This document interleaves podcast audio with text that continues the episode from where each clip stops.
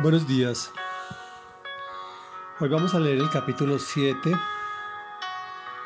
del segundo libro de Samuel y se llama Trono Real para siempre. Yo pienso que es el capítulo más importante de este par de libros. Y dice así, una vez que el rey David se hubo establecido en su palacio, el Señor le dio descanso de todos los enemigos que lo rodeaban. Entonces el rey le dijo al profeta Natán, como puedes ver, yo habito en un palacio de cedro mientras que el arca de Dios se encuentra bajo el toldo de una tienda de campaña. Bien, respondió Natán, haga su majestad lo que su corazón le dicte, pues el Señor está con usted. Pero aquella misma noche la palabra del Señor vino a Natán y le dijo, Ve y dile a mi siervo David que así dice el Señor, ¿serás tú acaso quien me construya una casa para que yo habite? Desde el día que saqué a los israelitas de Egipto, y hasta el día de hoy no he habitado en casa alguna, sino que he andado de, acá para allá en una tienda de campaña a manera de santuario.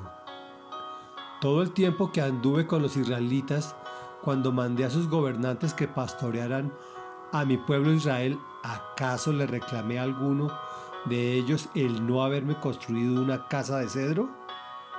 Pues bien, dile a mi siervo David que así dice el Señor Todopoderoso, yo te saqué del redil para que en vez de cuidar ovejas, gobernaras a mi pueblo, Israel. Yo he estado contigo por donde quiera que has ido y he aniquilado a todos tus enemigos. Y ahora voy a hacerte tan famoso como los más grandes de la tierra. También voy a designar un lugar para mi pueblo Israel y allí los plantaré para que puedan vivir sin sobresaltos sus malvados enemigos no volverán a humillarlos como lo han hecho desde el principio, desde el día en que nombré gobernante sobre mi pueblo Israel, y a ti te daré descanso de todos tus enemigos. Pero ahora el Señor te hace saber que será Él quien te construya una casa. Cuando tu vida llegue a su fin y vayas a descansar entre tus antepasados, yo pondré en el trono a uno de tus propios descendientes y afirmaré su reino. Será él quien construya una casa en mi honor y yo afirmaré su trono real para siempre.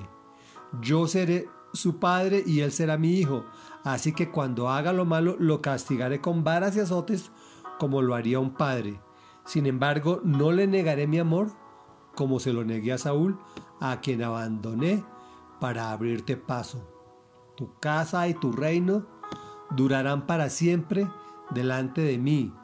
Tu trono quedará establecido para siempre. Natán le comunicó todo esto a David tal como lo había recibido por revelación. Luego el rey David se presentó ante el Señor y le dijo, Señor Dios, ¿quién soy yo y qué es mi familia para que me hayas hecho llegar tan lejos? Como si esto fuera poco, Señor y Dios, también has hecho promesas a este siervo tuyo en cuanto al fruto de su dinastía. Tal es tu plan para con los hombres, Señor y Dios. ¿Qué más te puede decir tu siervo David que tú no sepas, Señor mi Dios? Has hecho estas maravillas en cumplimiento de tu palabra, según tu voluntad, y las has revelado a tu siervo. Qué grande eres, Señor omnipotente nosotros mismos hemos aprendido que no hay nadie como tú y que aparte de ti no hay Dios. ¿Y qué nación se puede comparar con tu pueblo Israel?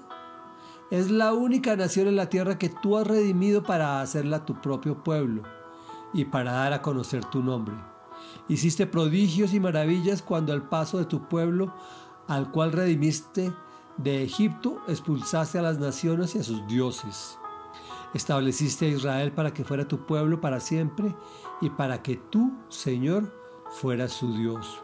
Y ahora, Señor y Dios, reafirma para siempre la promesa que le has hecho a tu siervo y a su dinastía.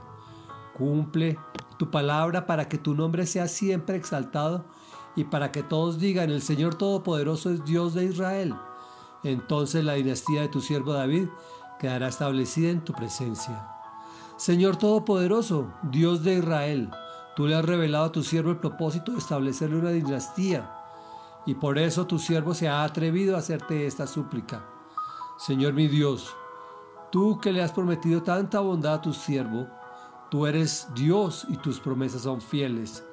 Dígnate entonces bendecir a la familia de tu siervo, de modo que bajo tu protección exista para siempre, pues tú mismo, Señor Omnipotente, lo has prometido.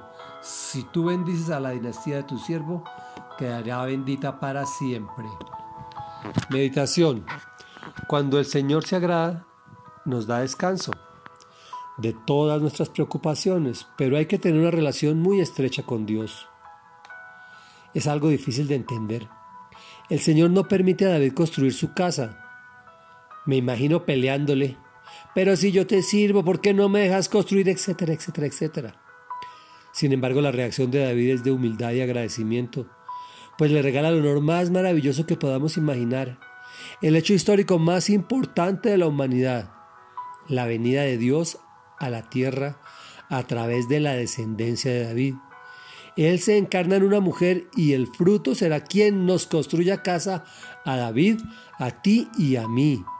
También aclara que nos disciplinará con vara y azotes como lo haría un padre amoroso, que no nos abandonará.